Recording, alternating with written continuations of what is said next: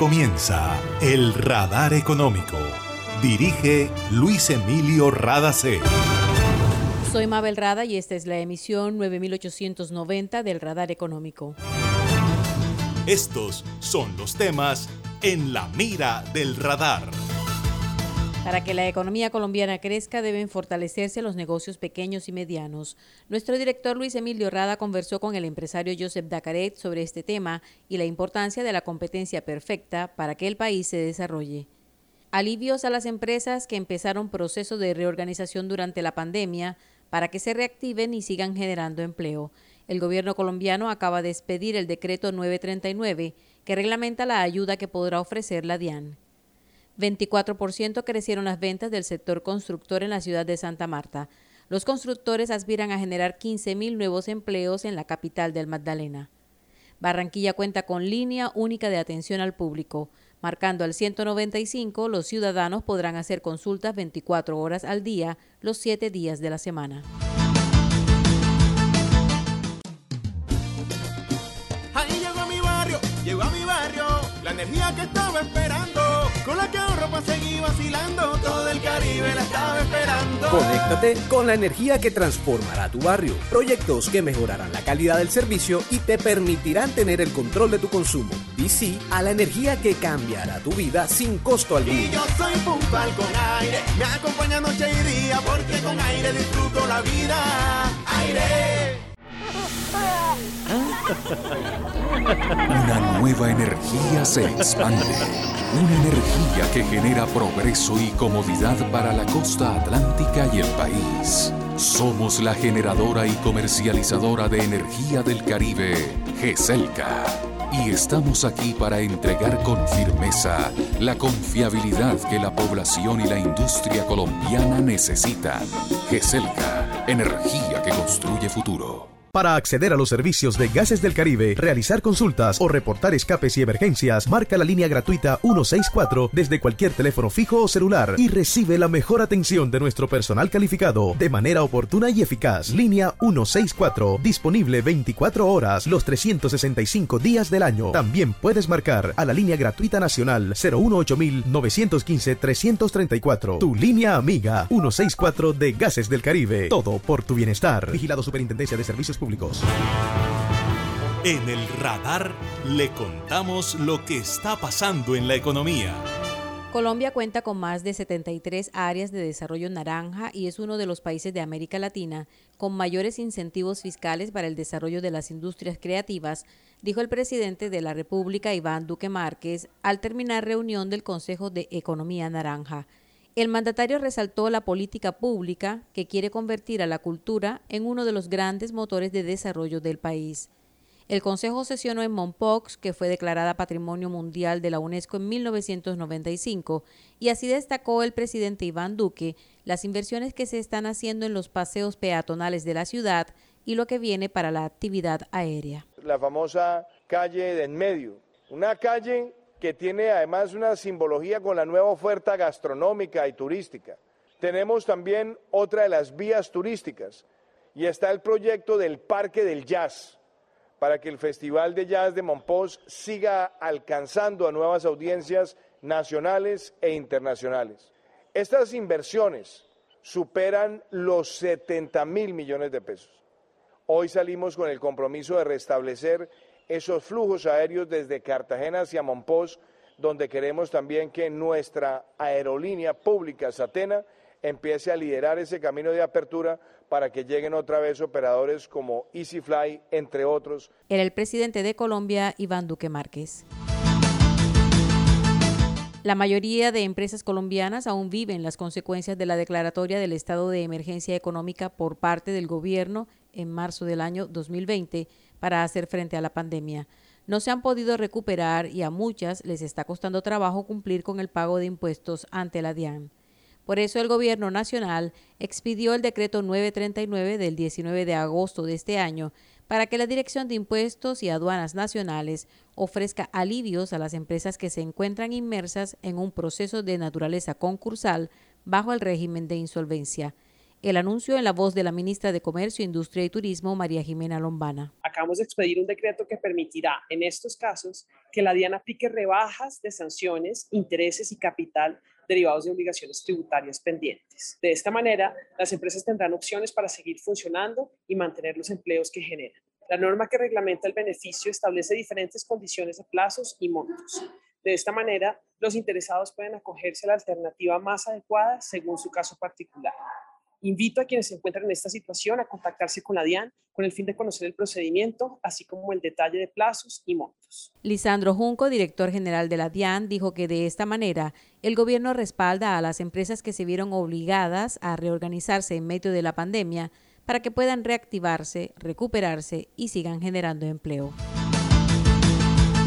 con el fin de promover la competitividad del sector productivo y la actividad turística, la región caribe colombiana tendrá una mesa de internacionalización. En la mesa participarán las cámaras de comercio de Cartagena, Barranquilla y Santa Marta y las agencias de promoción de inversión de los departamentos de Atlántico, Bolívar y Magdalena. El anuncio fue hecho por el Ministerio de Comercio durante la Feria de la Reactivación, celebrada en Cartagena, en la que participaron más de 400 personas. Hace más de 40 años, la región caribe colombiana nos vio nacer.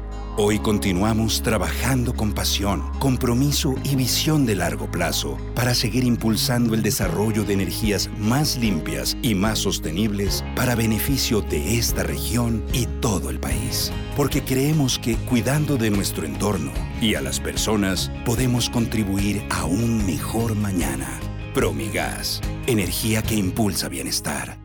Se siente en la vista fresca, un ambiente de armonía, porque cuidamos del aire que respiras cada día y traemos la alegría que traen los viejos amigos. En familia y en tu casa siempre estaremos contigo.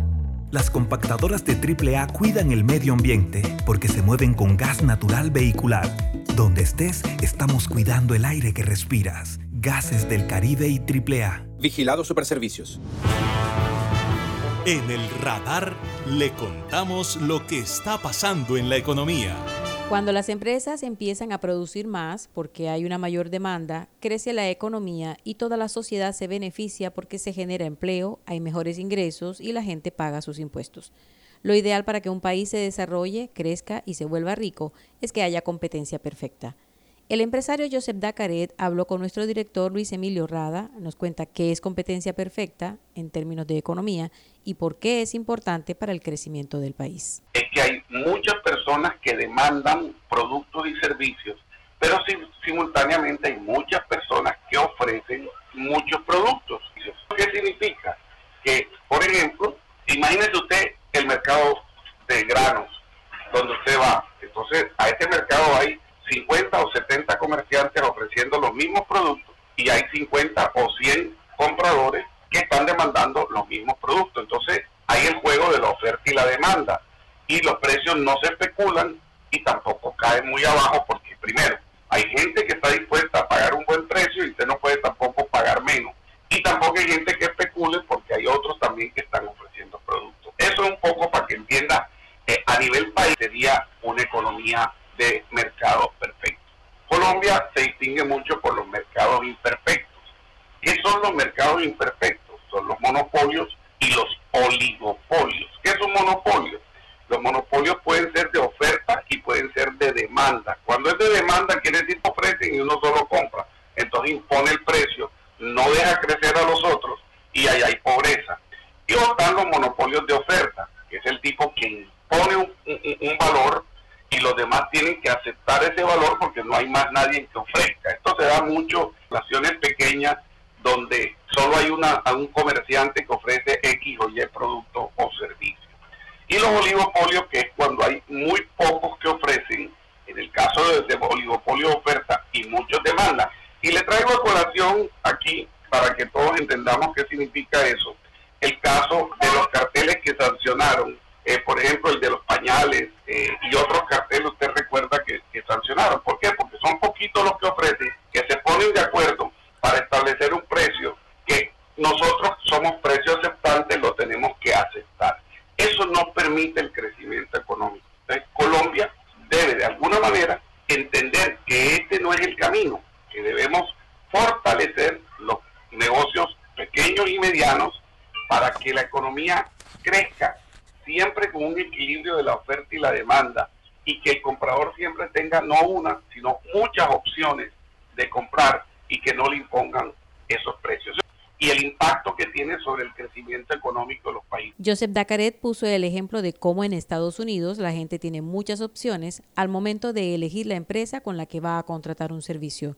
Al final nos habla de que lo mejor que se puede hacer por Colombia es ayudar a generar empleo. Le pongo el ejemplo en la Florida, con amigos que tienen viviendas allá. Ellos me muestran, mira, yo tengo ocho compañías de energía eléctrica que me ofrecen servicios. No solo me ofrecen servicios, sino que compiten para bajar el precio. Y aparte de eso, si se la cojo tipo en la rifa un carro, eso da la opción que la gente pueda vivir mejor y que la gente pueda de alguna manera escoger lo que mejor le conviene. Entre más viajo, más amo mi país. En estos momentos yo me encuentro en un país del Caribe abriendo mercados, colocando productos hechos por manos barranquilleras, manos colombianas en estos mercados. Yo invitaría a que la gente y a los colombianos quejémonos menos, vamos a hacer más cosas, vamos a trabajar, vamos a poner en alto nuestro país, vamos a poner nuestros productos en los mercados mundiales. Somos un país muy bueno, un país de gente trabajadora. De pronto estamos un poco adormecidos por toda esta polarización política y todas estas ofensas que van de lado y lado, que hacen que los empresarios de alguna manera en cierto momento, yo se lo reconozco, uno se deprima dice, pues, ¿qué vamos a hacer en Colombia con toda esta situación?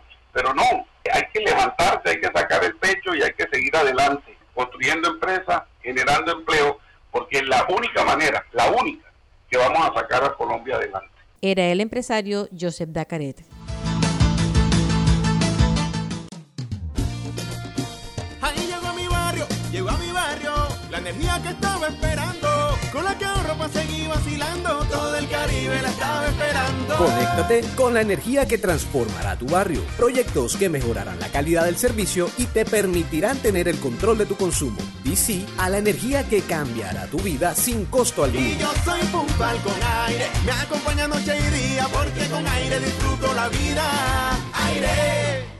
Imagina la historia que estaríamos contando si en este aislamiento las centrales de generación de energía se hubieran detenido.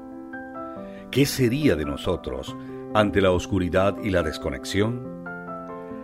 ¿Has agradecido tener funcionando todo lo que necesitas para estar cómodo en tu casa? En GESELCA trabajamos sin parar para que Colombia no se apague y la energía que hace bien siga iluminando la esperanza de todo un país. Estamos contigo. GESELCA, energía que hace bien. Está escuchando el radar económico. Buena noticia para la ciudad de Santa Marta. La Cámara Colombiana de la Construcción, seccional Magdalena, reportó un aumento de ventas durante el primer semestre de este año en comparación con el mismo periodo de 2020. Javier Quintero, gerente de Camacol, entregó las cifras durante el programa Diálogos de Reactivación en Santa Marta, organizado por la Secretaría de Desarrollo Económico y Competitividad de la Alcaldía. A corte de julio del 2021, las ventas en vivienda han aumentado un 24% frente a las cifras del periodo pasado, del año pasado, y asimismo sabemos que buena parte del compromiso del sector es seguir jalonando la reactivación y en particular el empleo de la ciudad y por eso esperamos que con las aperturas e iniciaciones de los próximos 12 meses estemos generando alrededor de 15.000 nuevos empleos. A través, sin duda, del desarrollo urbano formal, lograremos generar la oferta de vivienda necesaria para la ciudad, pero también eh, generaremos las condiciones para que el empleo se pueda dar, considerando que justamente por la habilitación de una hectárea de suelo se generan alrededor de 570 empleos. Era Javier Quintero, gerente de Camacol en el Magdalena. Barranquilla cuenta con un sistema único de información para todo lo relacionado con el distrito. En la línea única 195, que estará disponible 24 horas al día, los 7 días de la semana, los ciudadanos podrán consultar sobre servicios como estos. Orientación sobre la vacunación contra COVID-19, tránsito y seguridad vial, asesorías y consultas relacionadas con CISBEN, inquietudes sobre subsidios, información sobre impuesto predial unificado, direcciones y horarios de atención de la Alcaldía de Barranquilla, secretarías y alcaldías locales, y sitios de interés y planes turísticos en la ciudad. A la línea 195 puede accederse desde el teléfono fijo o celular, será atendida por personas en condición de discapacidad y tendrá servicio en español e inglés. El Servicio Nacional de Aprendizaje SENA en el Atlántico informa que tiene más de 700 vacantes disponibles a través de la plataforma de la Agencia Pública de Empleo. La directora del SENA, Jacqueline Rojas, nos cuenta cuáles son los perfiles requeridos. Asesor comercial de entidades financieras, vendedor tienda a tienda, asesor de call center, auxiliar de enfermería, operario de confección, oficial de mantenimiento general, técnico de diseño eléctrico, técnico en aire acondicionado y refrigeración, supervisor en comunicaciones, entre otras. Las vacantes están distribuidas entre los municipios de Baranoa, Barranquilla, Galapa, Luruaco, Malambo, Palmar de Varela, Sabana Larga y Soledad. Las vacantes disponibles hasta el 31 de agosto son producto de las alianzas con organizaciones y empresas de diferentes sectores de la economía en el Departamento del Atlántico. La Contraloría General de la República parece que por fin meterá en cintura a los contratistas que suministran los alimentos a los niños que se benefician del programa de alimentación escolar PAE. El Contralor Felipe Córdoba ordenó visitas a la mayor cantidad de instituciones educativas a lo largo y ancho de todo el país. Ya empezaron en Buenaventura, donde se encontró que las raciones entregadas a los estudiantes no contenían proteína animal. El problema es de vieja data y las denuncias se han hecho desde todas las regiones del país. Y esto ha sido todo por hoy en el Radar Económico. Gracias por su sintonía.